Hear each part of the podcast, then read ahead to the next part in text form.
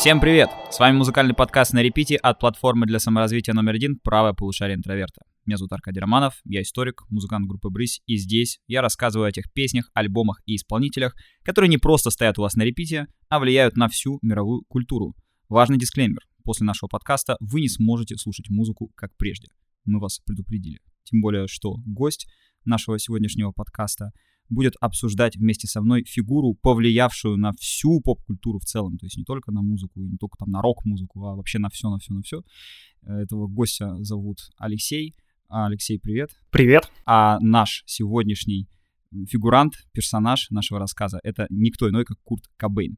Алексей тоже музыкант, он участник электронного проекта Атол, но тем не менее э, и я, как музыкант группы Бриз, который тоже ничего особо не имеет э, с гранжем общего, будем обсуждать артиста, как мне кажется, повлиявшего на нас обоих. Uh, так или иначе, опосредованно или напрямую. Это вот что-то вроде Beatles, это что-то вроде, там, не знаю, The Prodigy, то есть это такие музыканты, такие артисты, которые просто вли- влияли на весь вектор развития музыки, поэтому любите вы его или ненавидите, слышали пару песен или, там, значит, пробегаетесь периодически по всей дискографии, так или иначе разговор о Кобейне важен. Собственно, с чего хочется начать? Культовость группы Нирвана и ее попсовость. Вот как ты думаешь, Алексей, насколько всеобщий интерес к Курту Кобейну мешает или, наоборот, помогает любить его музыку? На самом деле это вечный вопрос. Я сегодня пришел на этот подкаст в футболке Нирвана, которая была куплена в магазине женской одежды. Я подумал, что надо купить именно в женском отделе, тогда это будет какой-то панк. Мы повсюду видим какой-то мерч, а, естественно, он неофициальный, не имеющий отношения к группе. Мне кажется, что бренд Nirvana, он вообще уже существует давно отдельно от группы его печатают на всевозможных э, материалах, и знаешь же, это старая классическая шутка на тему, что назови три любимые песни Нирваны. Нужно подойти к человеку в футболке и спросить, какие три любимые песни Нирваны. Не знаю, мне кажется, что те, кто любят э, группу именно за музыку, не особо соприкасаются с теми людьми, которые следуют какому-то рок-н-ролльному тренду или моде на, не знаю, какие-нибудь э, вещи с символикой группы и так далее. Потому что те фанаты Нирваны, которых я знал, они вообще не носили мерч, а те, кто носят мерч, они не являются фанатами, как, например, я. Вот я, скорее всего, отношусь к этим ребятам, которые отдают дань уважения этой музыке и культуре, но не являются их фанатами. То есть ты, в принципе, к гранжерам, да, или к, не знаю, людям, восхищающимся гранжем бы себя не отнес? У тебя не было периодов, да, то есть там 16, там, 18 лет, фанатизм. Самое забавное, что когда я начинал заниматься музыкой, вокруг меня было много питерских гранж-музыкантов, это был 2007-2008 год, и меня как-то не затянуло в эту тусовку, потому что мне показалось, что звучание было слишком э, грязным и тяжелым, то есть тогда мне в принципе, это не зашло. Мне больше нравилось, как это британская альтернатива, синтепоп э, и всякое такое. А, Нирвану я полюбил чуточку позже, когда обнаружил лично для себя какие-то интересные моменты в звучании. Я ознакомился с биографией Кобейна, но вот э, гранж-тусовка, она мне не особо была интересна. Ни по звучанию, ни по их характеру. Ну, я тебе так скажу, мне эстетически все, что происходило в Британии 90-х, было тоже гораздо ближе, чем Нирвана и сиэтльский гранж. Причем я говорю не про брит-поп, а я говорю про рейвы, разумеется. Потому что что из себя представляет и сиэтльский гранж, и Нирвана в частности. Это гитарная музыка, сыгранная по старинке. Это тот же самый старый э, рок-н-ролл, да, тот же самый старый панк и металл, просто вот в таком как бы новом прочтении, в новом ключе. То есть ничего прям сверхрадикально нового, кроме, может быть, там формы подачи, да, или внешнего вида там вокалиста, э, сверхрадикально нового. Я в группе Нирвана не вижу. То есть мне здесь кажется, что группа Нирвана, она чем интересна вообще для меня лично? Я, конечно, в детстве, там, да, когда это все слушал, объяснить себе это не мог. А мне Нирвана нравилась. Наверное, самая любимая группа из всего этого сиэтлского движа, потому что там Pearl Jam или там Soundgarden мне не нравится вообще. Но вот Нирвану я любил. Я тогда это не мог себе объяснить, сейчас уже задним числом могу. По-видимому, для меня Кобейн смог быть мостиком между 60-ми и 70-ми. Потому что что такое 60-е? Это поколение хиппи. 70-е — это поколение панков. И это поколение отцов и детей. Оно не очень друг друга понимало. И, собственно говоря, панки, они во многом делали все в противовес тому, что было раньше. Кобейн, он с длинными волосами, у него пророческий абсолютно вид, он курит, он весь такой уставший, он реально вот пророк, спустившийся от рок-н-ролла к нам грешным, и при этом он соединяет и в своем вайбе, и в своем внешнем виде как бы эстетику и даже этику 60-х, а также эстетику панка. То есть, с одной стороны, он читал журналы и зины и слушал андеграундную музыку, по легенде даже слушал русскую группу «Наив». Есть такая легенда, что а, «Наив», про «Наив» писали в одном из панк-журналов, и таким образом Кобейн их слышал. И вместе с тем это был человек совершенно ну, таких ленноновских взглядов, да, Джон Ленноновский человек, это бит, битломан, это битломан, он любит красивые мелодии, он очень открыт к этому миру. В нем нету, на самом деле, панковской агрессии. То есть агрессия есть в музыке, но в самом Кобейне этого агрессивного как бы ядра нет.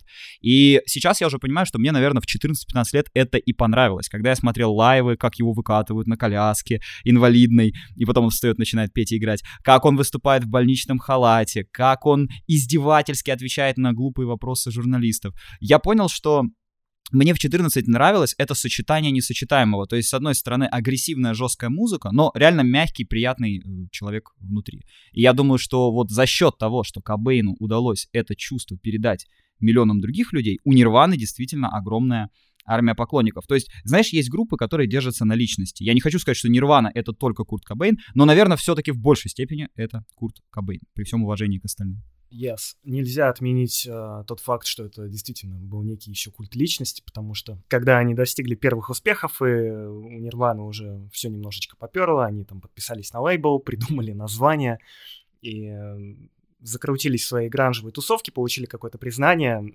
Э, есть история про то, что когда Кобейн играл какую-то песню, он заметил, что в первом ряду значит, э, стоит несколько его бывших девушек, и они в обнимку радуются, подпевают, что как бы все круто там, типа никаких обид, все, они кайфуют от того, что происходит, им весело, все хорошо.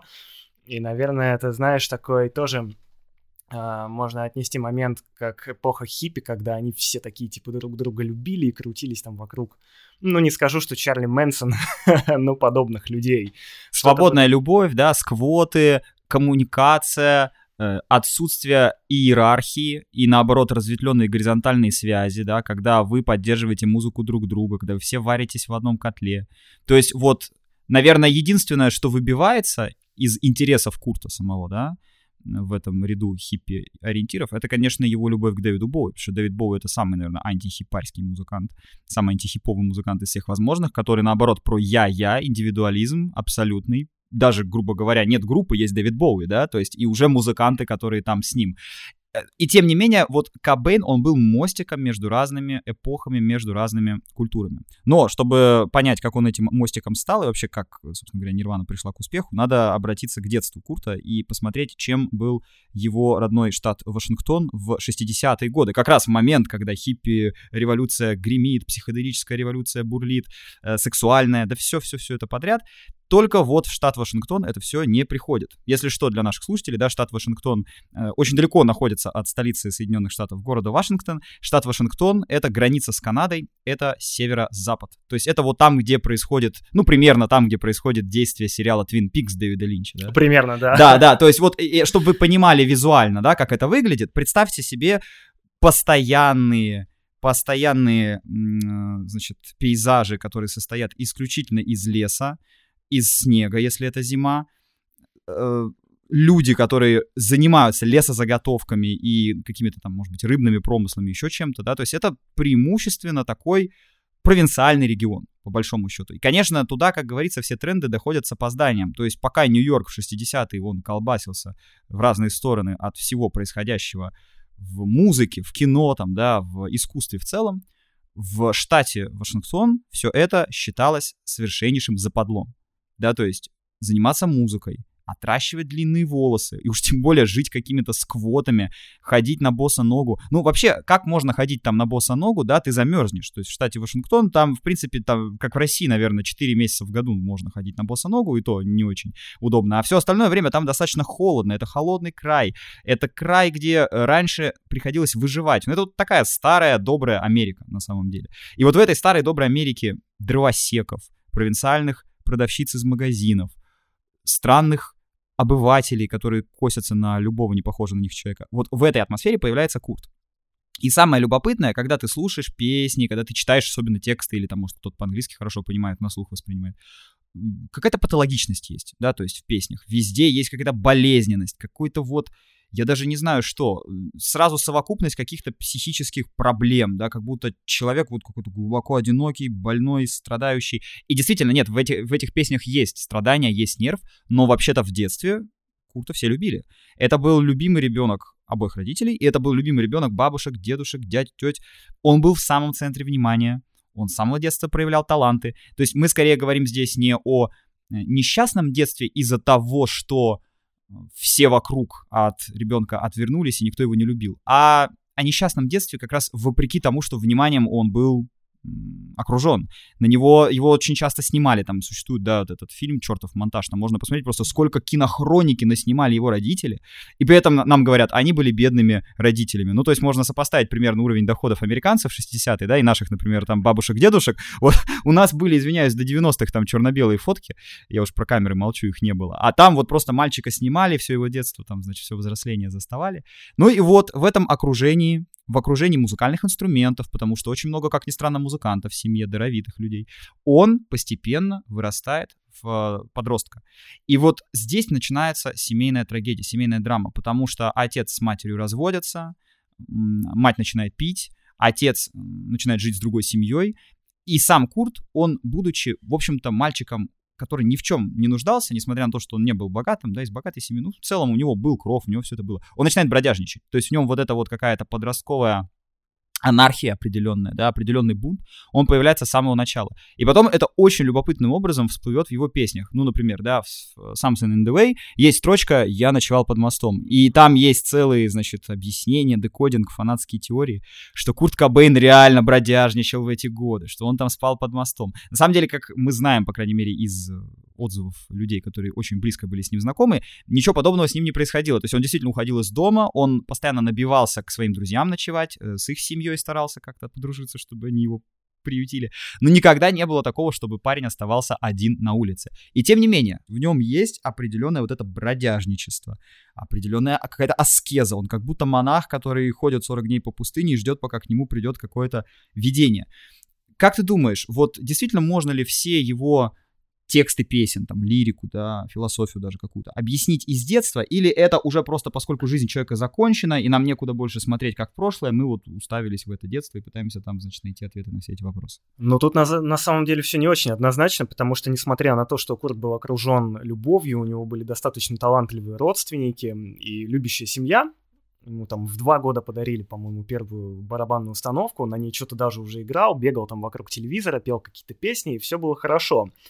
Но там было два интересных момента, которые достаточно криповые, на мой взгляд. Первый, то, что он в два года придумал себе воображаемого друга по имени Бот и постоянно с ним начал общаться. И родители это очень сильно напрягло, потому что они такие, блин, ну про нашего же сына скажут, что такого быть не должно. И они придумали байку, что бот уехал воевать во Вьетнам, и он там умер. И Кобейн в это как бы поверил, и такой типа, все, мой воображаемый друг умер, и он реально перестал с ним разговаривать. То есть при, прикиньте, да, ситуация, мальчик там, он реально с ним общался, там занимался какими-то, может быть, творческими даже делами. Интересно, к нему потом, э, как в криминальном чтиве, приходил воображаемый товарищ, который рассказывал, что мы с твоим воображаемым другом служили вместе во Вьетнаме, и вот я принес часы, я несколько лет прятал их для тебя. Ну, возможно, да, он принес ему гитару или еще что-нибудь. А, и потом у мальчика, в общем-то, вроде бы все было какое-то время хорошо, но он начал расти очень гиперактивным ребенком, и в каком-то возрасте, ну, совсем еще маленьком, типа, может быть, 8 или 10 лет, когда ему было, его, его родители отвели к психиатру, и там ему выписали психотропные препараты, чтобы он был чуточку поспокойнее. Мне кажется, что в этот момент тоже могло пойти что-то не так и развод родителей, и, может быть, немножко подсаженная психика какими-то препаратами, потому что они запрещены во многих странах, и, по-моему, даже в Америке сейчас этот препарат, если не ошибаюсь, запрещен. А, может быть, у товарища Кобейна кукуха начала постепенно съещать еще тогда, несмотря на счастливое детство, но контрастов там хватало. Дальше начался этот период бродяжничества, легенды про то, что он ночевал под мостом. На самом деле он чаще всего залезал в пустые дома и спал в пустых домах в спальном мешке. То есть приходишь ты, не знаю, домой к себе, приехал откуда-нибудь из командировки, а у тебя там Курт Кобейн спит э, в коридоре. Ну, то есть вот такие ситуации бывали. Что повлияло на развитие его текстов и личность, сложно сказать. Мне кажется, это был какой-то гармоничный путь из всеобщей любви и вечной тоски, которая проходила откуда-то из глубин его сознания, души, потому что, по сути, если посмотреть на все его интервью, на все его тексты, это был вечно печальный человек. У него были очень печальные тексты, печальный голос. За это его тогда, кстати, многие девчонки полюбили, что он, в отличие от агрессивных гранжеров, которые вели себя скорее как смесь панка и хэви-металла на сцене, в нем была всегда какая-то печаль, и даже когда он пел с надрывом или ломал гитары на сцене, все ощущали какую-то практически романтичную печаль со стороны Кобейна, и это многих очень сильно цепляло. Помимо того, что ты сказал, он любил в детстве достаточно много и поп-музыки, он вырос из Битлз, он был большим фанатом Джона Леннона, насколько я знаю, он любил группу Аба и вообще был неравнодушен к диско-музыке. Мне кажется, вот эти моменты еще привнесли какую-то доступную нотку для массового слушателя, в то время как э, многие его коллеги по цеху его порицали за его вкусы, что типа, да это же зашквар слушать Битлз, как ты можешь слушать поп-музыку и прочее, мы должны слушать там какой-нибудь тру, панк. И не знаю, связано ли с, э, с этим момент, что первая группа Кобейна, да, да, у него была группа до Нирваны, если кто-то не знал, она называлась, я думаю, что по-английски можно сказать Fecal Matter, что переводится как бы, ну... Индикатор кала. Примерно так. Калометр. Калометр, да. И тексты этих песен, они были достаточно сопоставимы с названием этого проекта, но все как-то быстро начало менять вектор, когда они начали переформироваться в Нирвану. Мне кажется, он действительно нащупал то самое, то, что ему нравилось, может быть, с детства, какие-то отголоски поп-музыки, потому что, ну, большинство песен Нирваны, несмотря даже на какой-то шум и гам, они имеют очень четкую структуру. Их очень легко напеть, они цепляют, они запоминаются. Ну, это абсолютно поп-песни, потому что Нирвана делала все песни 4 на 4, да, то есть там не было никакого авангарда, там не было никакой Ник Кейвщины, там экспериментов с... Я, кстати, в хорошем смысле слова, да, ну просто к тому, что там этого нет, там абсолютно прилипчивые поп-куплеты, поп-припевы.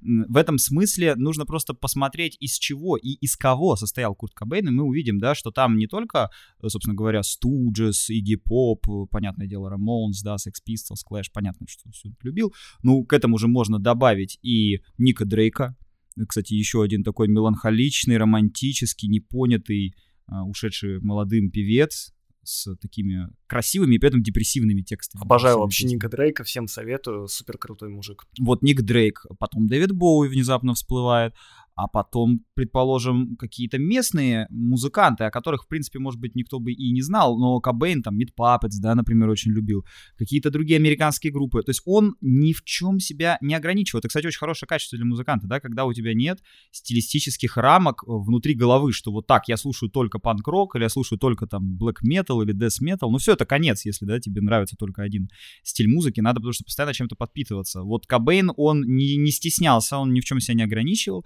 а поскольку действительно, как ты правильно заметил, с самого детства, да, он был гиперактивным парнем, неудивительно, что он за все это брался. То есть он брался за, за сочинение песен, он э, развлекался, значит, там и тренировался, упражнялся на гитаре.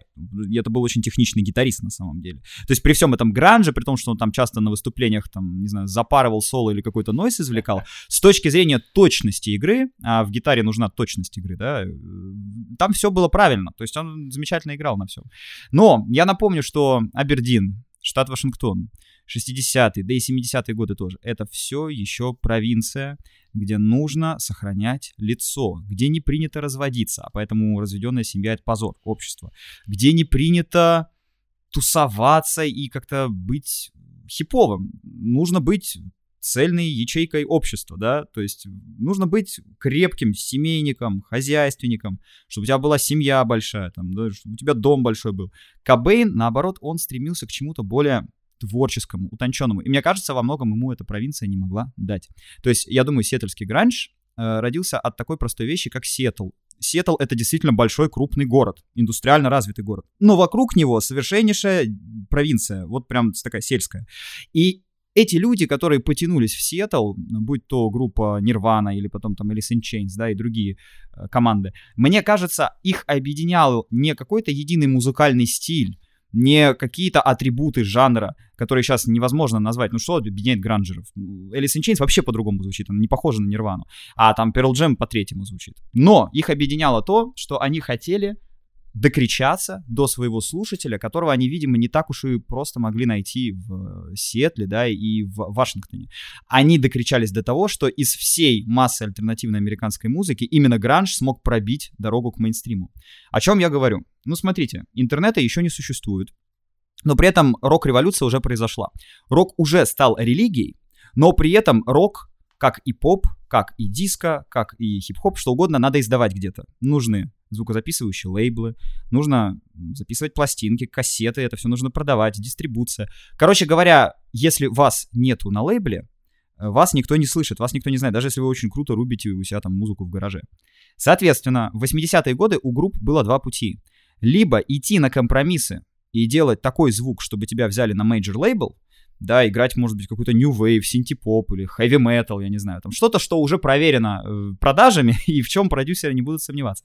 Либо идти своей дорогой, никто не запрещает, как говорят американцы, у нас свободная страна, но тогда ты должен быть подписантом какого-то небольшого инди-лейбла и делать специальную музыку для специальных людей, как это делала группа Pixes, как это делали Sonic Youth, как это делали R.E.M., да, REM, э, и много других коллективов, которые играли для небольшой прослойки людей, но людей, которые стабильно ходили на концерты, покупали мерч, э, покупали пластинки, кассеты и т.д. и т.п. Вот феномен гранжа состоит в том, что среди прочих, э, скажем так, студенческих э, рок-групп, альтернативных американских команд, им удалось пробить себе дорогу к мейнстриму, в результате чего гранж-группы тут же попали на радио и за собой, на самом деле, потянули всех остальных, потому что также, э, значит, на телевидении, на MTV стали попадать просто альтернативные команды США, потом Британии, потом всего мира. То есть, в принципе, Кобейн, на самом деле, он пробил дорогу для альтернативного рока, да, то есть то, что в 90-е, в нулевые годы станет рок-мейнстримом, и будет общим местом. На самом-то деле таким еще 80-е не было. Какие были группы известные 80-е? Мотли Крю, что у нас там еще, Queen, да, британцы, уже в статусе классик. Но если вспоминать то время, то это была уже Металлика, были, если синти-поп э, команды Depeche Mode, Pet Shop Boys э, и Дюран Дюран, но это больше, конечно, не американская история была, но они все-таки уже были известны на американском рынке. Понемногу они туда попадали. Ну, они задавали как минимум тренды, и, грубо говоря, синтезаторы, да, нью-вейвовский звук, такая романтическая, героическая музыка. Вот что такое 80-е. А если мы говорим не о музыке, а о культуре и об обществе, вот что подготовило Кобейна как текстовика, как лирика, откуда взялись и эти образы, и Smells Like Teen Spirit, и все что угодно. Или песня School, да. Она взялась от Рейгановщины. 80-е годы в Америке это приход к власти Рейгана, в Великобритании Маргарет Тэтчер. С одной стороны, это усиление экономики в Великобритании, в Америке страны выходят из э, кризиса 70-х, из нефтяного кризиса. Ну, в Британии выходят Спорный вопрос, выходят ли, потому что там просто закрываются убыточные предприятия, типа шахты, и много людей остается без работы. Но в Америке действительно эргономика дает очень большие плоды. Э, в Америке культ успеха. В Америке в это время культ капитализма. Вот если помнишь, да, фильм с Кристианом Бейлом «Американский психопат», вот Конечно. это и есть Америка Рейгана. То есть абсолютный культ успеха, вопреки всему, ты должен быть в замечательном костюме, на спортивном автомобиле, ты должен ошиваться в Уолл-стрит в фешенебельных ресторанах. Если ты этого не делаешь, ты лох. И всем надо бы как тебе на самом деле. С утра идет вот эта дурацкая, значит, фитнес-гимнастика, э, совершенно смешная, которая, да, сегодня смотрится просто как бы очень кринжово. И в школе идет реальная пропаганда. То есть Рейган считал Советский Союз империей зла, Рейган был ярым республиканцем, таким ястребом. И вот вернулось все то, на самом деле, против чего боролись рокеры в 60-е. Да, они боролись против пропаганды, они боролись против идеологии, они боролись против нажима государства на людей. В 80-е все это снова в моде. И если мы будем смотреть даже какие-то молодежные фильмы того времени, там «Клуб завтрак», да, или еще что-то, вот там все эти вопросы очень, на самом деле, хорошо поднимаются. И, с одной стороны, у тебя культ успеха, культ альфа-самца, такого крутого парня, который должен зарабатывать кучу денег, там у него должно быть много женщин, он должен вообще преуспевать. А с другой стороны, тренд на консервативные христианские американские ценности. Значит, не надо нам никаких вот этих всех хиппи, не нужно никакой вот этой свободной любви. И вообще, как бы, такая кондовость определенная, какой-то возврат к 50-м.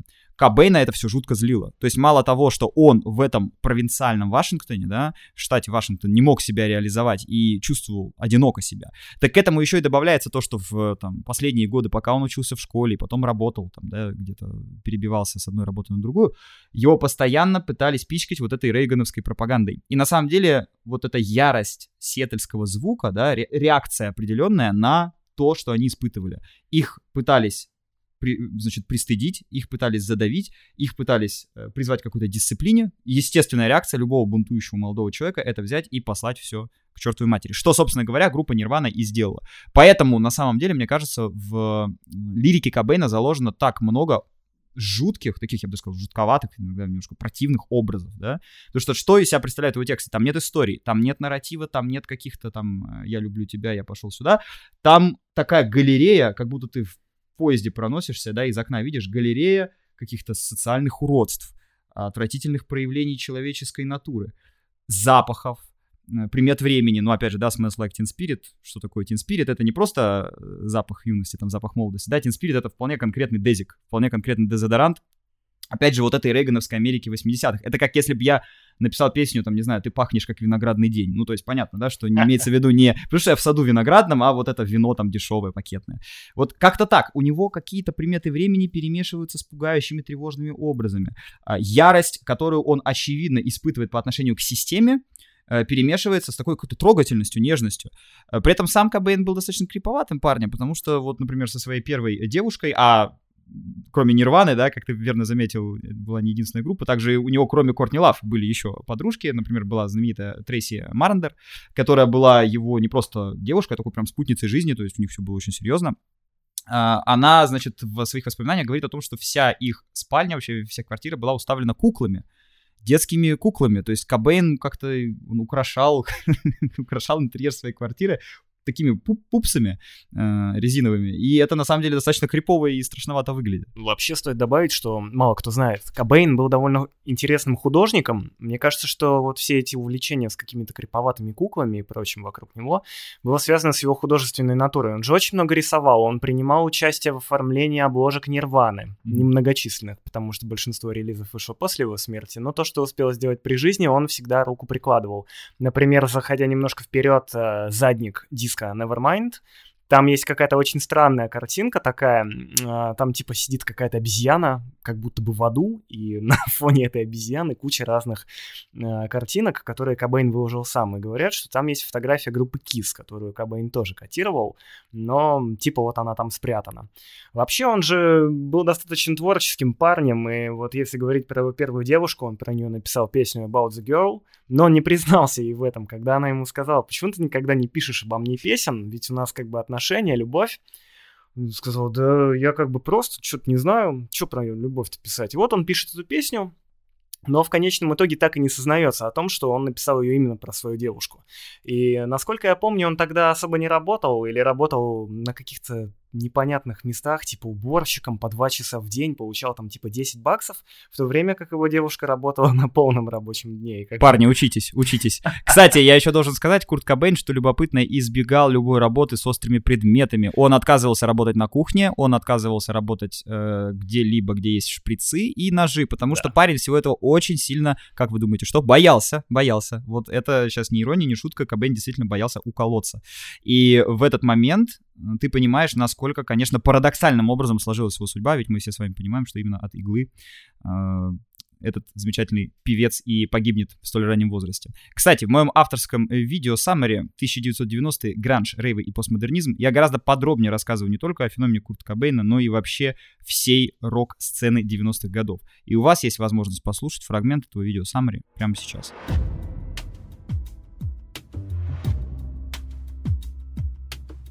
Звучание Alice in Chains стоит особняком от всего сиэтльского гранжа, потому что если Нирвана пытались в каком-то смысле переиначить формулу Pixies, да, тихий куплет, громкий припев, ну вот взять ту же Smells Like Teen Spirit, то Alice in Chains э, вдохновлялись как будто совершенно другой музыкой. Я слышу в их композициях очень много от хэви-металла, я слышу очень много от тяжелой металлической музыки, и э, вокалист группы Лейн Стейли пел с такой яростью, и с такой неподражаемой интонацией, что, например, с каким-нибудь Куртком Кобейном его не спутаешь, и подражателем его вовсе не назовешь. Группа имеет абсолютно самостоятельное звучание, а такие песни, как Man in the Box или Rooster, ну, они навсегда войдут просто в историю рок-музыки. Это одни из величайших рок-песен, написанных когда-либо. Так что советую обратить ваше пристальное внимание на группу Alice in Chains, обязательно послушать ее альбомы ранних 90-х годов, например, Dirt, ну и многие другие записи.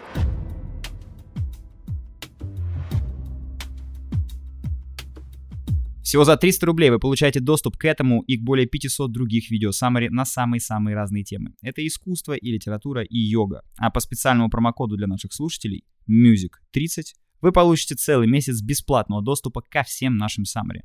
Экспертное мнение по самым главным темам, уникальные э, выводы и информация, которую вы очень долго бы собирали сами там по каким-то YouTube-каналам, все это упаковано специально для вас в очень удобном формате. Промокод действует для новых пользователей. Все ссылки найдете в описании к этому выпуску.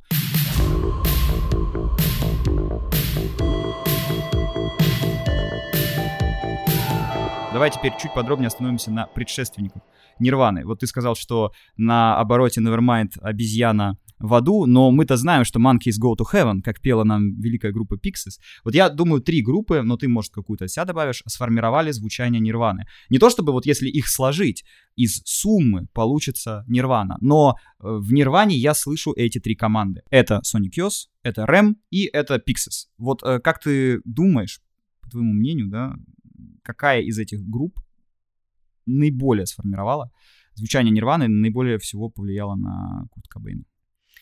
Я не могу тебе точно сказать, потому что, видишь, мы достоверно на самом деле не знаем, что парни тогда слушали, потому что вся гранж-тусовка того времени, она звучала максимально отвратительно. Нет, честно, если послушать молодые группы того периода, которым там было 3-4 года, это была очень шумная музыка, э, с плохим качеством и, честно говоря, достаточно бессодержательная.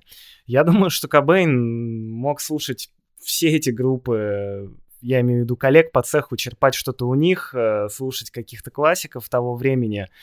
Опять же, я думаю, что не последнюю роль играли Beatles, потому что какие-то песни, та же самая About the Girl и последующие, где Многие думали, что это кавер. Многие, слыша About the Girl, думали, что это какая-то неизвестная песня Beatles, и потом удивлялись, что вообще кабейновская песня. Именно. И я думаю, что, возможно, а, тело гранж ядра, если можно так выразиться, своего звучания, первой нирваны, начала нирваны, он брал из э, опыта коллег по цеху, которые играли так себе, но при этом он туда привносил что-то из своих любимых групп, которые не особо имели отношение к этому контексту. Потому что ребята, с которыми он играл, имели достаточно Uh, тяжелый бэкграунд, то есть кто-то пришел с heavy metal, кто-то играл уже в какой-то полугранжевой истории панковой, но по факту они делали абсолютно не ту музыку, которую они начали делать потом. И что еще любопытно, э, какие-то определенные приемы, которые Курт брал от своих предшественников, да, они очень неочевидным образом позаимствованы. Ну, то есть, например, у Pixies, да, позаимствована там не манера пения, которая совершенно противоположна, да, отличается от кабеновской, там даже не какие-то мелодические ходы, а прием тихо-громко. То есть у Pixies да. был знаменитый их прием, очень драматургический, который позволял даже двухминутным композициям запоминаться навсегда. То есть у Pixies, э, в общем-то, музыка не самая комфортная, но она невероятно прилипчивая, просто за счет того, что куплет тихо, припев громко, куплет тихо, припев громко. И это абсолютно бронебойная схема была перенята, взята на вооружение Куртом Кобейном. собственно, Smells Like Teen Spirit — это самый классический пример тихо-громко. Куплет тихонечко, ну, спокойно относительно. На припеве ярость, шум, мощь. На куплете опять попускаемся, опять на припеве разгоняемся и, и мочим. Э, дальше, если брать, например, Рэм, у Рэм, мне так кажется, Кобейн взял определенные идеалы. То есть вот эта идея о том, что мы против корпоративного капитализма вот этого, да, что мы против этого мейнстрима. И, не, и против не потому, что мы какие-то прям совсем уж антисоциальные элементы, а просто потому, что мы хотим расширять горизонтальные связи, а не встраиваться в вертикаль.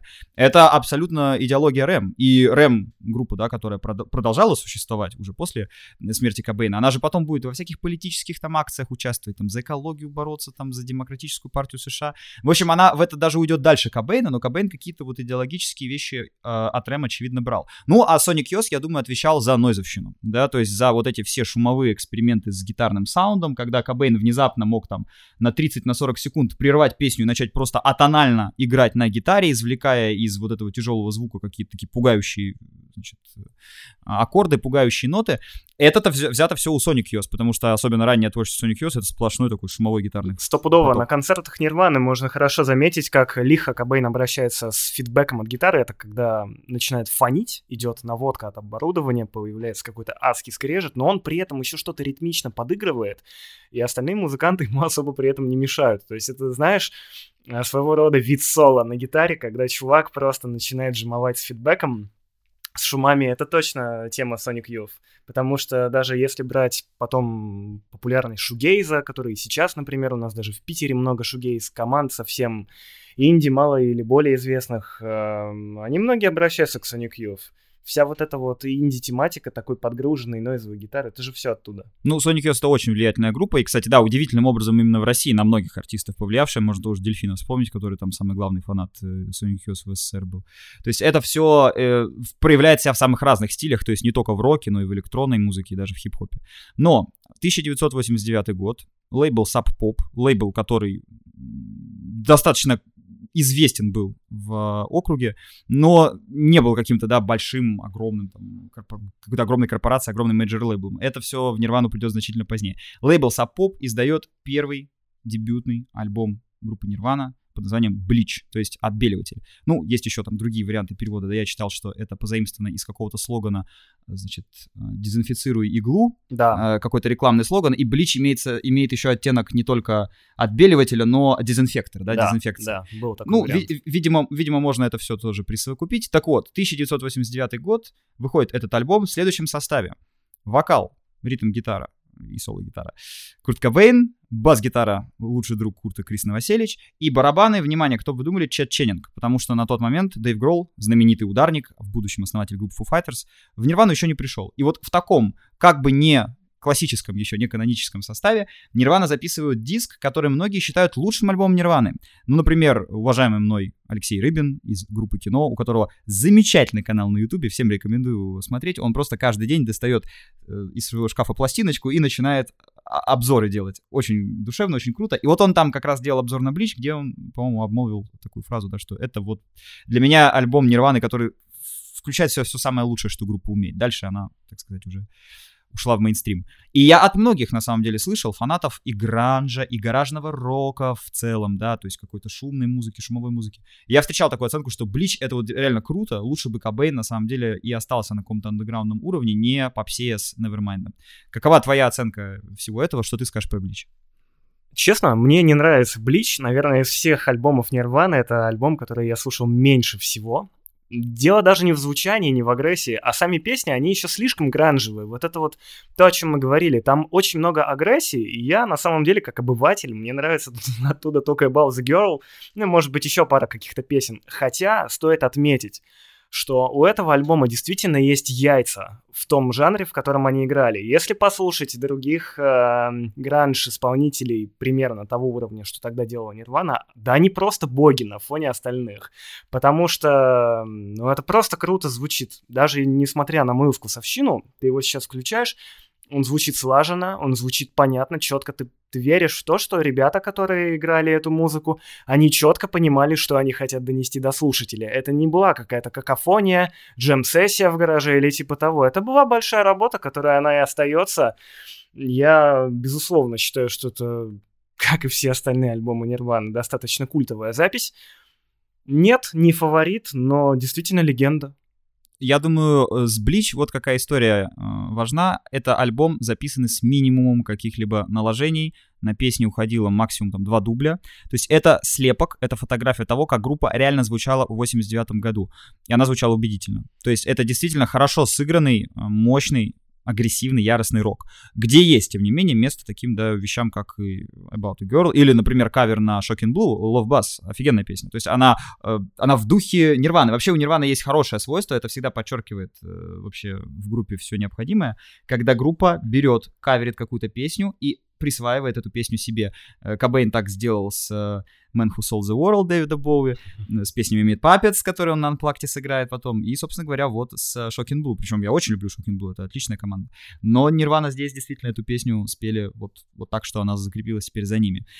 Блич сделал еще очень важную вещь. Он позволил Нирване впервые отправиться в тур. Это, конечно, был не тур Нирваны, типа «О боже, аллилуйя, Нирвана в вашем городе». Нет, это был тур сборной солянки таких же гранжевых, там, да, сиэтльских команд, как и они, начинающих, еще не обстрелянных, но Кобейн поездил не только по USA, но и по всему миру, он выступал в Европе, в Италии у него там даже был срыв, то есть э, много всего парень повидал, пережил туровую жизнь, и благодаря этому оказался замеченным, потому что Нирвану заметили крупные major -лейблы, в частности, Geffen. И вот когда за Нирвану взялись Geffen Records, началась история Nevermind. В этот самый момент Курт Кобейн расстается со своей первой девушкой, у него начинается совершенно новая глава в жизни, его начинают преследовать дикие боли в животе. Причем я так и не разобрался, почему он не сходил к врачу. То есть то ли врачей боялся, а, да? То ли... Так тут же самый ключевой момент э, парадокса. Еще одного парадокса Курта Кобейна. То, что он отказался от медицинского обследования, ему сказали, чувак, надо будет, э, значит, у тебя постоянно брать кровь, иголки, мы тебя будем колоть. И он отказался из-за этого? Да, это была его фобия. Насколько известно, что это было именно той самой причиной, почему он не стал обследоваться. Он сказал, не-не-не, типа, ладно, я перетерплю боль в, ж- в животе, все нормально, меня это, правда, вводит там до каких-то истерических состояний. Опять же, кстати, до сих пор неизвестно, была ли у него условно язва или это была какая-то психосоматика, но тем не менее, Кобейн отказался от медицинской помощи из-за боязни иголок. То есть вот человек-парадокс, да, уже второй раз мы видим, как, э, казалось бы, совершенно неочевидная какая-то вещь, она постепенно приводит к ухудшению его здоровья, как ментального, так и непосредственно физического. Но тем не менее, превозмогая боли, которые не прекращаются, превозмогая личные драмы, которые преследуют его, несчастливое детство, ну, как он, во всяком случае, его вспоминает и видит, да, а, неудача в плане построения каких-то отношений, какой-то семьи. Я, насколько понял, вот из отзывов друзей близких, которые помнят Кобейна, он-то всего этого хотел. То есть он не то, что был каким-то вот прям совсем волк-одиночка, которому на все плевать. Наоборот, он как будто хотел создать вокруг себя гармонию, хотел прийти к какому-то спокойствию, да, к спокойному существованию в жизни, но постоянно что-то внутри, какие-то демоны, какие-то бесы, они просто мешали это сделать.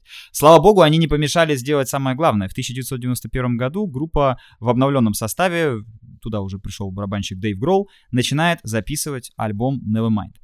И я думаю, что важно, кроме этой троицы, Новоселич, Кобейн, Гроул, упомянуть четвертого человека, благодаря которому Nevermind стал ну, одним из самых великих альбомов в истории музыки. Я, конечно же, очень попсарь большой, я считаю, что Nevermind — это самый лучший альбом Нирваны, ну, я могу тоже много аргументов привести, почему это именно так, при всем уважении и к Bleach, и к In Utero, там есть что послушать. Но Nevermind — это действительно великая запись, потому что там был он, Буч Виг.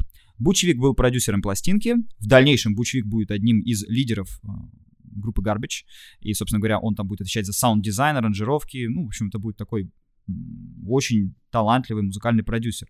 Smashing Pumpkins, Garbage. Э, лучший саунд 90-х — это Бучвик. То есть это действительно очень передовой, крутой дядя. Что он делает на Nevermind? Он вытаскивает из Курта Кобейна все самое мейнстримное, самое попсовое в хорошем смысле слова, самое хитовое, что в нем есть. Он очень тонкий психолог. Вот Бучвик понял, что Кобейн, он боится посрамиться перед тусовкой больше гораздо, чем реально не любит попсу. Он любит попсу, но просто он стесняется, потому что тусовка, надо быть, э, мы панки, мы там гранжеры, еще что-то. Он видит, что парень-то мелодист, что парень любит Джона Леннона, что ему нравятся и Битлз, и сольные работы Джона. И он говорит, слушай, а давай запишем double -треки. Он говорит, нет, мы, там, мы рокеры, мы панки, мы не должны писать double -треки, мы должны как спел, так и спел. Он говорит, а Джон Леннон так делал.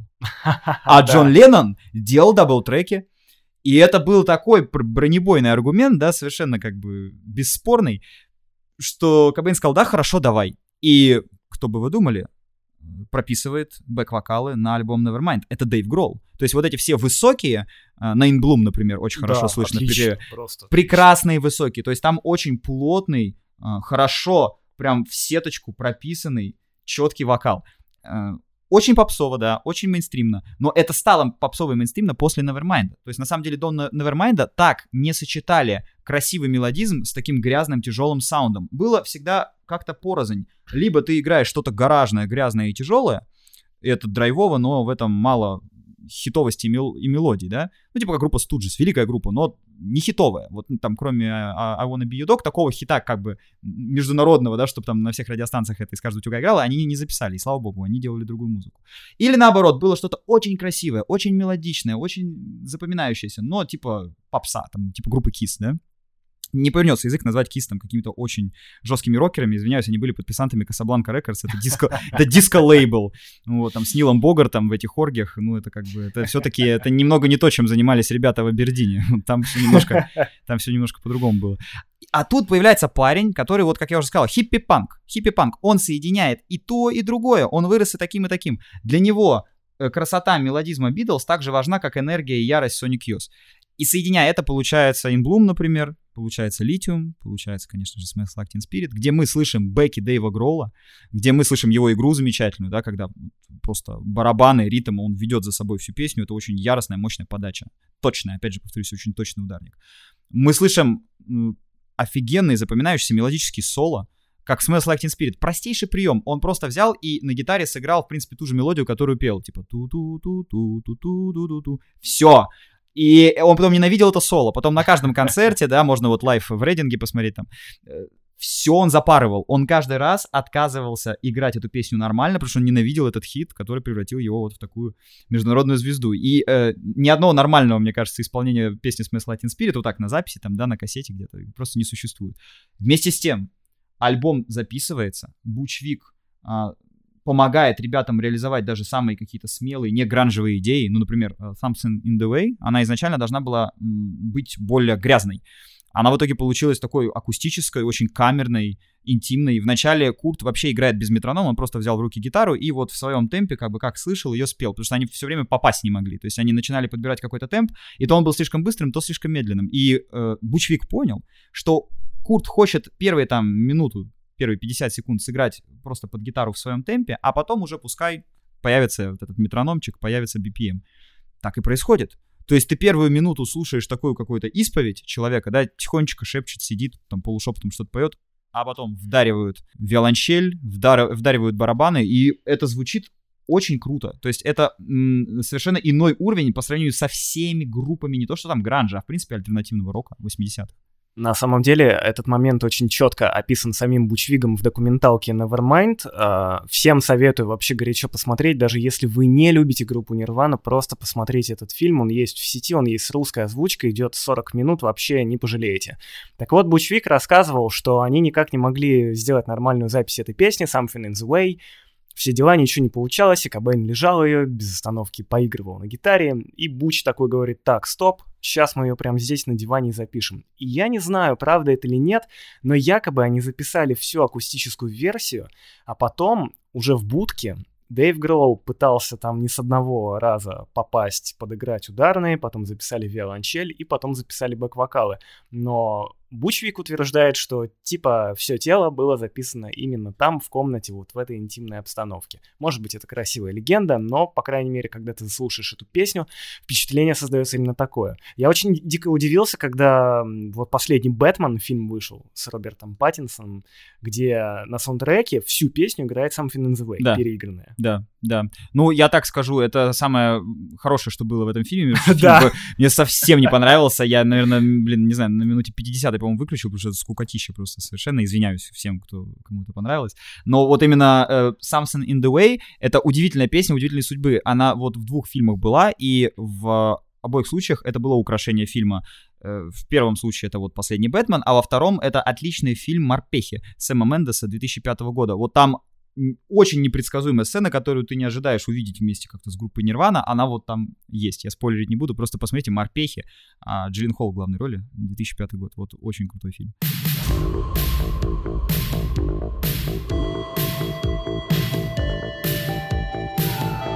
Ну так вот, Нирвана выходит, и как себе сам накаркал Курт Кобейн, we are now, entertain us, да, то есть uh, все, началось развлечение, началось uh, тур, начался тур по Америке, начался тур по всему миру. Курт Кобейн превратился в идола, в кумира.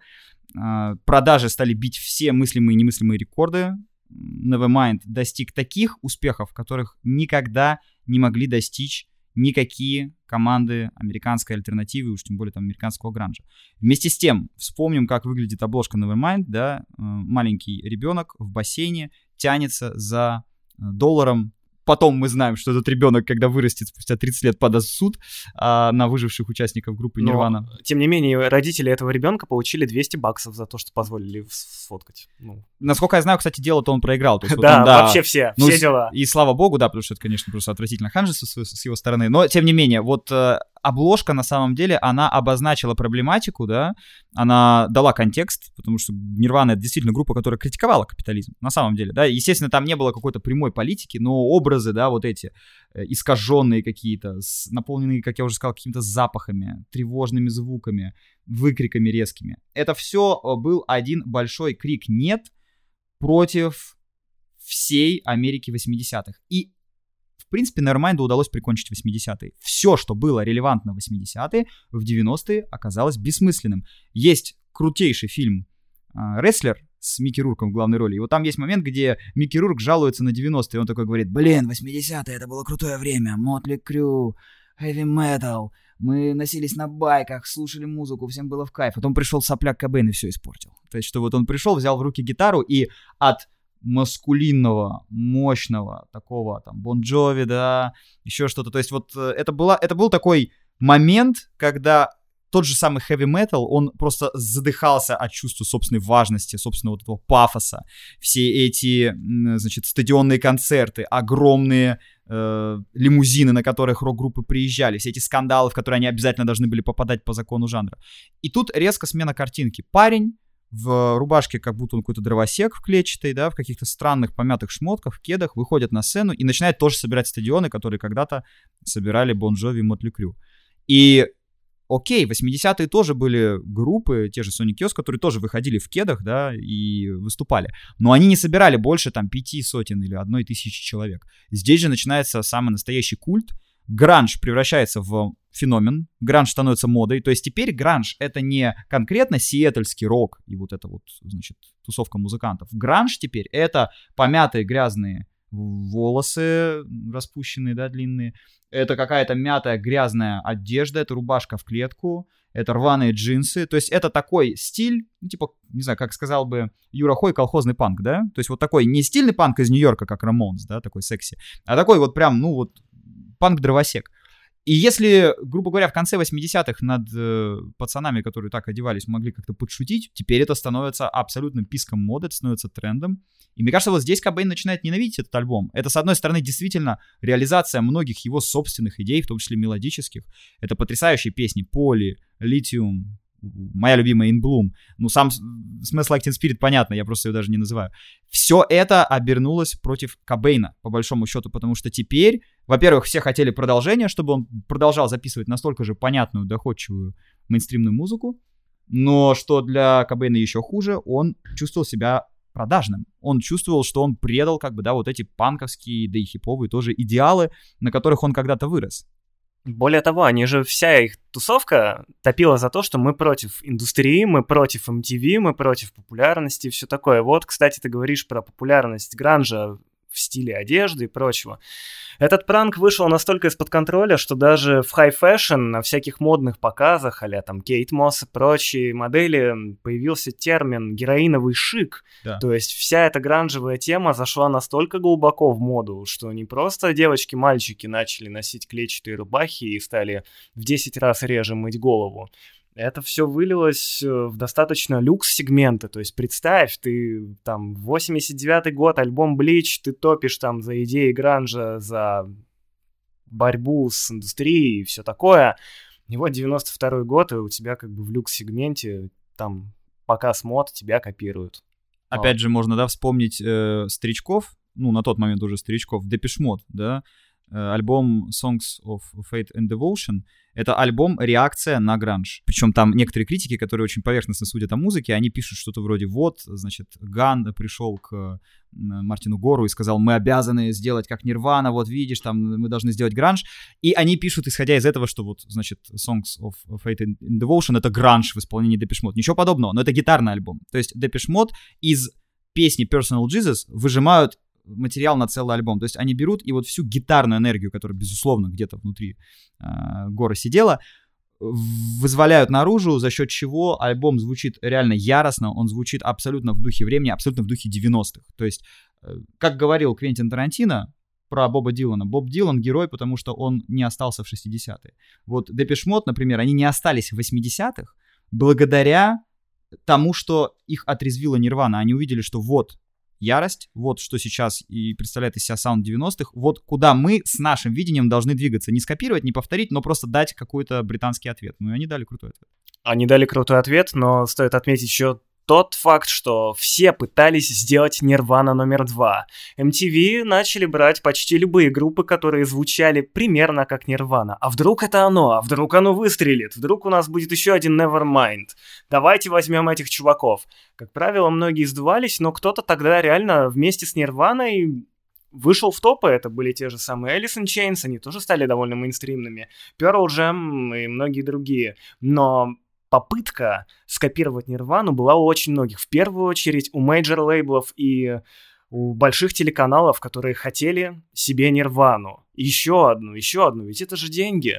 Это чистый кэш. Ну, я бы так сказал. На самом деле, говоря о феномене популярности гранжа, стоит помнить, что все, как ты правильно заметил, ждали второго Кобейна. Никому на самом деле не нужно было ничего нового. Да как всегда. Ну, Форд говорил, да, если бы я спрашивал людей, чего они хотят, они бы сказали лошадь побыстрее. Автомобиль никому не был нужен, пока его не изобрели. Собственно говоря, как только появился Кобейн, всем нужен был второй Кобейн. И те люди, которых поспешили наречь вторым Кобейном, но которые действительно остались в веках как музыканты, это потрясающие исполнители совершенно другого амплуа, просто одной и той же эпохи. Можно вспомнить Smashing Pumpkins, который как раз э, продюсировал Бучвик, да, их альбом 93 -го года, но это не хуже Nevermind для меня лично, в моей иерархии ничем не хуже. Или, предположим, помянутый тобой Лэнс Стейли из Alice in Chains, да, это же совершенно другого типа вокалист, абсолютно другой голос, у него куда более такая металлическая подача, да, то есть он, он больше металл слушал, и сама группа Alice in Chains, она скорее такая из какого-то хэви металла даже, чем из панка или чем из гранжа. Но, тем не менее, как-то вот через запятую это все называют гранж, потому что они из Сиэтла. На самом деле, я, кроме географии, там вообще никакой близости не вижу. Пардон, даже в бристольском саунде, да, там трип-хоп, типа Massive Attack, э, Трики, Portishead, в них больше общего музыкально, несмотря на общую географию, чем у э, сиэтльского гранжа. Мне кажется, кроме того, что вот они были в одном месте в одно время, в принципе, общего-то больше ничего я бы и не выделил. Ну, да, и еще очень такая как бы мрачность, да, мрак определенный, который веет от этой музыки. Но ты знаешь, э, в принципе, любой жанр, он э, объединен как-то по настроению. Обычно так и принято, да, что какой-нибудь black metal, он мрачный, а, предположим, там, регги, это, наоборот, нечто, скорее, солнечное, танцевальное, зажигательное, приятное. Так что я тут даже не знаю, можно ли мрачность и депрессивность текстов назвать каким-то общим местом. В конце концов, тексты тоже были разные. Вот у Alice in Chains, кстати, в отличие от Нирваны, были песни истории. Рустер, например, например. Просто великолепная песня про солдата, который возвращается как бы, да, с Вьетнамской войны. Ну, как бы, как ему кажется, он, что он возвращается с Вьетнамской войны, что он обязательно выживет. Потому что они думают, что они могут завалить, а, значит, Задиру, но они не знают, на кого напали. Так вот, э, Кобейн, мировая слава. Затем начинаются отношения с Кортни Лав. Э, эти отношения обмусоливает пресса прессе начинают э, идти пересуды, распространяться различные слухи, что, значит, и Кортни Лав, и Курт Кобейн — это антисоциальные элементы, что они социальные уроды, что они наркоманы, что им ни в коем случае нельзя доверять детей, а у них появляется как раз дочка Фрэнсис на свет. И все это начинает давить на Курта, и на фоне этого Нирвана записывает свой третий и последний студийный альбом In Utero, на котором как будто пытается на 180 градусов развернуться. Вот мы дали вам эту мейнстримную нирвану, и вот чем мир нам отплатил. Какой-то адский бумеранг, да, мы отдали все хорошее в свет, нам вернулось только плохое. Так давайте возьмем и просто вдарим такую грязь, такой панк-рок, которого раньше от нас просто никто не слышал, даже на Блич. И, в принципе, им это удалось. Опять же, здесь очень важен четвертый человек, это продюсер. Если на Nevermind это был Буч Вик, то на In Utero это небезызвестный Стив Альбини, один из лидеров панк-движения 80-х годов. И один из самых главных продюсеров 90-х. Вот саунд 90-х во многом как раз формировали там Трент Резнер, Буч Виг, Стив Альбини, ну, доктор Дре и еще кого-нибудь добавим, вот будет пятерка самых влиятельных продюсеров. Что сделал Альбини? полностью противоположное тому, что сделал Буч Виг. Буч Виг заставлял записывать дабл-треки и бэк-вокалы. Стив Альбини категорически отказывал в этом. Бучвик хотел богатства аранжировок, чтобы песня пусть была записана с наложениями, но звучала объемно, плотно. Стив Альбини хотел максимально сурового саунда. Но надо сказать, что и сам Курт Кобейн хотел максимально сурового саунда. Чтобы вы понимали, альбом, который повлиял на э, решение выбрать Стива Альбини, это альбом PJ Harvey Read of Me. Альбом 92 года. Он попадает в руки Курту Кобейну. Курт Кобейн слушает этот альбом и говорит, мне срочно нужен Стив Альбини, потому что вот именно так я и хочу, чтобы звучала наша следующая пластинка. А как звучала пластинка Пиджей Харви? Ну, это вот идеальное сочетание вот этого приема тихо-громко. Просто саму заглавную песню, если Ридов ми послушать, там весь иньютера раскрывается будущий. Очень тихо, почти шепотом, где-то будто в углу другой комнаты для тебя поет Пиджей Харви, ты делаешь громче на наушнике, такой думаешь, блин, что так тихо -то? А потом как на припеве все вдаривает, и в этом и был трюк, что ты э, подумал, что песня тихая, она на самом деле не просто громкая, она очень, очень, очень запредельно громкая и при этом сырая. Барабаны звучат так, как будто они с тобой в, одном, в одной комнате, да, ты прям тарелки слышишь, как грохот, скрежет, э, голос где-то на заднем плане, слова еле разобрать. И это и нужно было Курту. Он хотел полную противоположность альбома Nevermind. Там был прикол такой, что как мы уже выяснили, Нирвана были достаточно сыгранными музыкантами. Кобейн был отличным гитаристом, он очень четко играл. Дэйв Гроу вообще бог ударных, да и Новоселич тоже достаточно интересный басист, если послушать его партии более вдумчиво. Там же не просто то, что он играет там ровную какую-то стену, да, плюс-минус по аккордам, он прям наяривает ого-го. И вот они приходят на запись альбома Иньютера, говорят Альбини свой концепт, он говорит, да, все круто, и многие песни пишут с первого дубля, потому что ребята настолько их хорошо отрепетировали и сыгрались, что, в принципе, больше ничего не надо было. У Альбини, кстати, знаменитая фраза, его цитата, что «если запись занимает больше недели, значит, кто-то в группе лажает». Соответственно, это был его главный подход. Замечательный, кстати, да, абсолютно панковский подход. То есть минимализм и минимум вмешательства, минимум какого-то продюсирования. То есть это такой э, продюсер, который, на самом деле, особо-то ничего не продюсирует, скорее отсекает все лишнее, что можно там напридумывать. Потому что вот музыка музыка, да, с конца 60-х годов, она, в общем-то, стала вся студийная, и она не звучит так, как она звучит в природе. Ну, то есть в начале 60-х рок-группа играет что-то, и на запись пластинки попадает именно эта музыка. Вот как они сыграли это в пабе день назад, они также сыграли это на студии. Э, с конца 60-х начинаются все эти белые альбомы, эксперименты, наложения, и это круто, мы это не критикуем ни в коем случае. Просто есть обратный подход, когда человек, наоборот, хочет от этих наложений избавиться, и, собственно, на Иньютера с Нирваной это и произошло. Но при этом стоит отметить, что тот же Rape Me, мне кажется, что это просто Smell Acting Spirit 2, потому что я вообще, кстати, Rape Me, это была первая песня Нирваны, которую я узнал. И я. Кстати, на самом деле Нирвана была довольно популярной, потому что я достоверно знаю, что в конце 90-х где-то далеко, а под Челябинском, были граффити Нирвана, то есть они проникли даже туда. Хотя, казалось бы, вряд ли их крутили у нас прям так часто по телевизору или по радио. Наверное, их популярность пришла уже ближе к нулевым годам. Вот когда Кобейн умер, э, да, кто-то поговорил, типа, да, вот там Курт Кобейн умер. Но я не думаю, что это обсуждалось прям так громко, как могло бы. Не, конечно, для нас это не Цой там и не Башлачев, и даже, я не знаю, не Майк Науменко, то есть это не был а, наш герой, и поэтому в то время, это сейчас из-за интернета, из-за осведомленности, мы немножко их тоже за своих считаем. У нас там, да, вот помнишь, когда умирал актер Алан Рикман, да? Ну, да. Нет, классный актер, но я просто к тому, что все-таки Алан Рикман, да, это такой специальный достаточно актер, специальных ролей, там Гарри Поттер, Крепкий орешек, ну, и у нас был настоящий траур по нему, потому что все очень любят вселенную Гарри Поттера. Я думаю, в 90-е, там, 80-е, ну, умер бы актер, такого, конечно, бы не было. А, с Кобейном, наверное, так же. Я думаю, умер бы и позднее, ну, или там, не знаю, другой, если музыкант умирал. Э, скорбели больше, понятное дело, потому что больше вовлеченности было. Но Э, надо помнить, что 90-е годы это клуб там-там в Питере. Надо помнить, что 90-е годы это подъем, пусть не коммерческий, но духовный подъем, да, альтернативной музыки в России, появление первых, на самом деле, альтернативных команд, э, многие из которых не просто равнялись на Нирвану, а буквально копировали ее. Например, группа Military Jane, которая в дальнейшем известна нашим слушателям, к сожалению, известна нашим слушателям под названием Пилот. Вот, а изначально-то они играли вот такую гранжуху. И можно вспомнить дискотеку «Аварию», на острие атаки песня называется, 2000, по-моему, первый год. А ну давай-ка ставь нам ремиксы на Нирвану.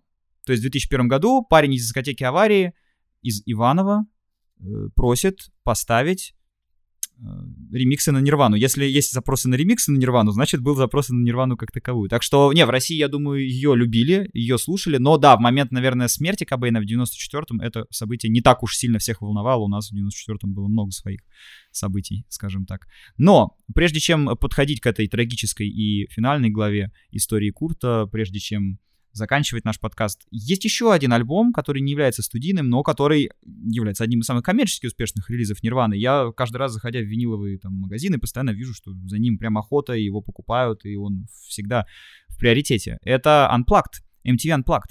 Концепция MTV Unplugged заключалась в следующем. Ну, если буквально переводить Unplugged, что это значит? Без электричества. То есть акустический концерт. Ну, собственно говоря, весь русский рок, он до поры до времени был Unplugged, да, там все на кухне сидели, играли вот те MTV Unplugged. Но, э, конечно же, MTV подходила к этому вопросу серьезнее, потому что группа раскладывала собственные песни в новых аранжировках, они использовали какие-то классические инструменты, виолончели, габоны, там эти кларнеты, не знаю, что угодно еще, там, тру трубы. Короче, вот какая фантазия у человека будет, да, что он захочет использовать для новой аранжировки, то и будет. Надо сказать, Курт Кобейн очень волновался перед этим выступлением, потому что одно дело кричать э, истошно в микрофон там, да, и нозить гитарой, э, извлекая привычные тебе дисторшн звуки. Совершенно другое дело попытаться спеть в акустике, где каждая твоя лажа, каждый косяк будет слышен и виден как на ладони. Ну, в результате группа справилась, и это действительно одна из самых пробивных вещей Нирваны можно, вот мне кажется, человеку вдалеке от гранжа стоящему поставить это, и он с первой песни воткнется. И тут, опять же, любопытный парадоксальный момент. А, первое. Кобейн не появлялся на репетициях перед Анплактом. То есть ребята репетировали без Сами него. по себе, да. Сами по себе. И, в принципе, там могло пойти не так вообще что угодно. Чудо то, что он туда пришел, потому что состояние у него уже тогда было так себе. И перед началом концерта он попросил в первый ряд пересадить каких-то его знакомых людей, потому что его очень сильно напрягало наличие каких-то незнакомцев в первом ряду. И он, по-моему, даже есть какой-то бэкстейдж, типа а director's cut, где перед концертом он говорит, так, ребята, ну-ка сядьте-ка сюда, потому что я хочу на вас смотреть, я не хочу смотреть на незнакомых людей, мне это будет, типа, напрягать. То есть это был очень интимный момент, все выглядело как на самом деле похоронная процессия, повсюду были цветы, свечи. Кстати, Курт сам подбирал цветы, там он прям заморочился. Он эстет на самом деле был. Вот он одевался, конечно, ну там бог знает как, но на самом деле был эстет в душе. Вот в нем сидел этот человек, который любит красоту. И вот э, самый его красивый жест это, конечно, выступление на MTV Unplugged. Как все выглядит, как выглядит сам Курт. Люди там говорят, плакали просто, то есть которые пришли это все слушать, там техники, которые все это записывали, они э, сказали, что это лучший концерт Unplugged, который который был на MTV. Я, кстати, многие из них смотрел, и я действительно должен сказать, что у Нирваны парадоксальным образом самый э, крутой концерт на всем этом шоу. При том, что вроде как группу ты всегда ассоциировал с грязным, таким мощным саундом, со стеной звука, фузом, дисторшеном. Нет, да нет. Вот что делал бы Курт, да, вопрос. Что бы делала Нирвана, если бы не э, страшные события 94 -го года и не уход из жизни. Так вот, что бы они делали? Они бы делали более сложную, более академичную, но более прозрачную музыку, они бы отошли рано или поздно, потому что им самим бы надоело нозить там и отошли бы они от гранжа и делали, я думаю, нечто похожее. У меня с Unplugged любимая история, то, что они же сыграли там кавер на Дэвида Боуи, человек, который продал мир, все дела, и я, естественно, будучи подростком, думал, что это песня Нирваны, как и большинство. И есть смешная история, что к Дэвиду Боуи там в 90-х после концерта подошли какие-то чуваки и сказали, Йоу, слушай, так круто, то, что ты сыграл сегодня песню Нирваны, мы прям тебе очень благодарны. И Боуи говорил, что эта тема продолжалась несколько раз, а он каждый раз очень сильно сдерживался, такой, да-да-да, все окей, все окей. Он ничего типа не говорил, а сам думал, да идите вы сосунки, это моя песня, я написал ее там типа почти 30 лет назад, будут они мне тут указывать. А мы не знаем об отношении Боуи к Кобейну? Мы знаем об отношении Боуи к Кобейну, при жизни они не были знакомы, но Боуи же был такой, типа, а, знаешь, как крестный отец очень многих музыкантов. Он выводил из наркотической зависимости Трента Резнера, он дружил с Моби. И, кстати, тоже благодаря Дэвиду Боуи музыкант Моби перестал бухать. То есть он уже вообще был диким алкоголиком. С Брайаном Молко, насколько я помню. Они... Yes, а ведь конечно. Молко тоже вышел из Боуи. Да, да, да. И Боуи на самом деле в каком-то интервью сказал, что он мечтал бы познакомиться или просто пообщаться с Кобейном, потому что этот персонаж, и как человек, как музыкант, ему был очень интересен. Я, к сожалению, не знаю, как... Эм Кобейн относился к Боуи, но я думаю, что учитывая Ну, его... конечно, нет-нет, он стопроцентно относился к нему хорошо, это просто по каверу понятно. Но вот обратная мне связь была интересна. Да. Прилетал ли респект к нему от Респект Дэвида? прилетал, прилетал респект. Я думаю, что сейчас они где-нибудь пишут фиты в районе Марса, и все у них там должно быть хорошо.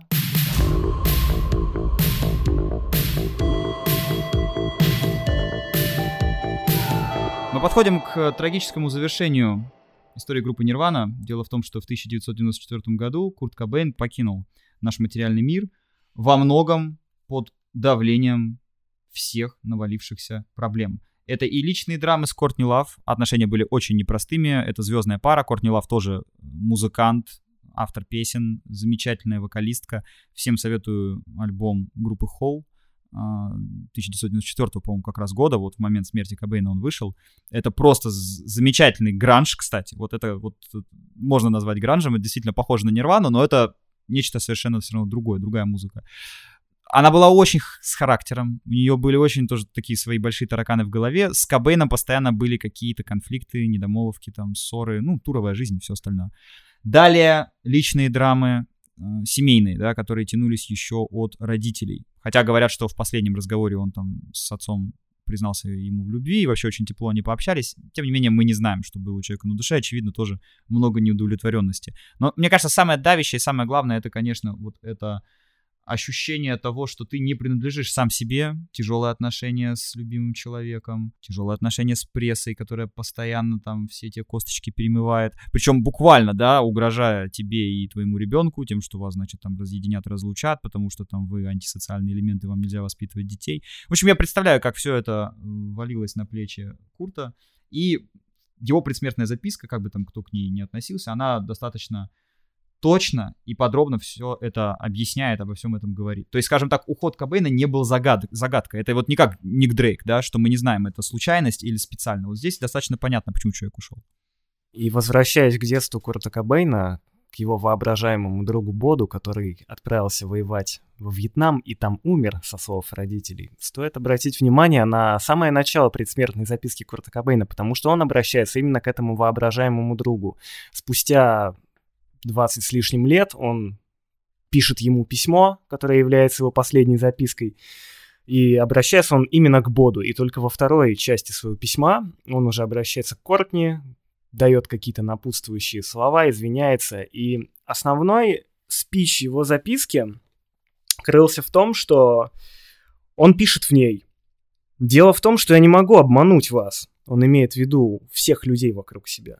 Величайшее преступление, которое я могу себе представить, это начать обворовывать вас, притворившись, что мне все так же весело и интересно от того, что я делаю. Человек разочаровался окончательно в себе, в себе внутреннем, плюс он писал постоянно про эти боли в желудке, что они стали невыносимыми. Он из-за этого очень сильно психовал, и на самом деле это достаточно мрачная история, потому что во-первых, меня всегда пугало наличие этого воображаемого друга. Он был в начале его жизни, и он был в конце. И его друзья, окружение никогда не упоминали, что он как-то про него говорил в течение жизни. Это довольно крипово. Черный человек, ты прескверный гость.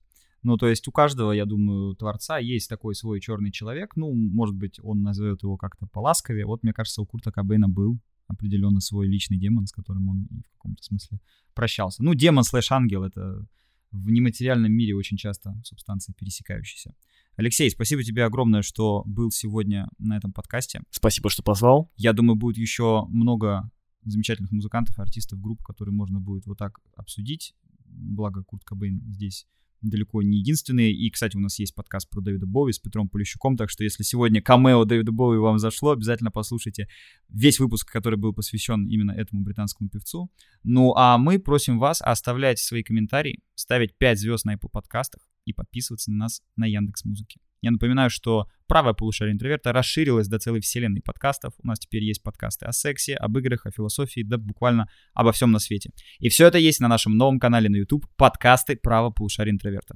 Напоминаю, что можно смотреть мое видео саммари 1990 гранж, рейвы и постмодернизм и больше 500 других видео саммари на самые разные темы.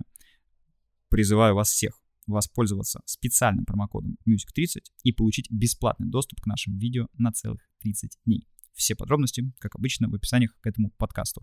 Подписывайтесь на нас в социальных сетях, смотрите наши ролики на YouTube и пишите, о ком сделать следующий выпуск. Алексей большой специалист по истории New Wave и синтепоп команд 80-х. Возможно, вам тоже будет это интересно, так что предлагайте свои варианты, а мы сделаем об этом выпуск. Пока.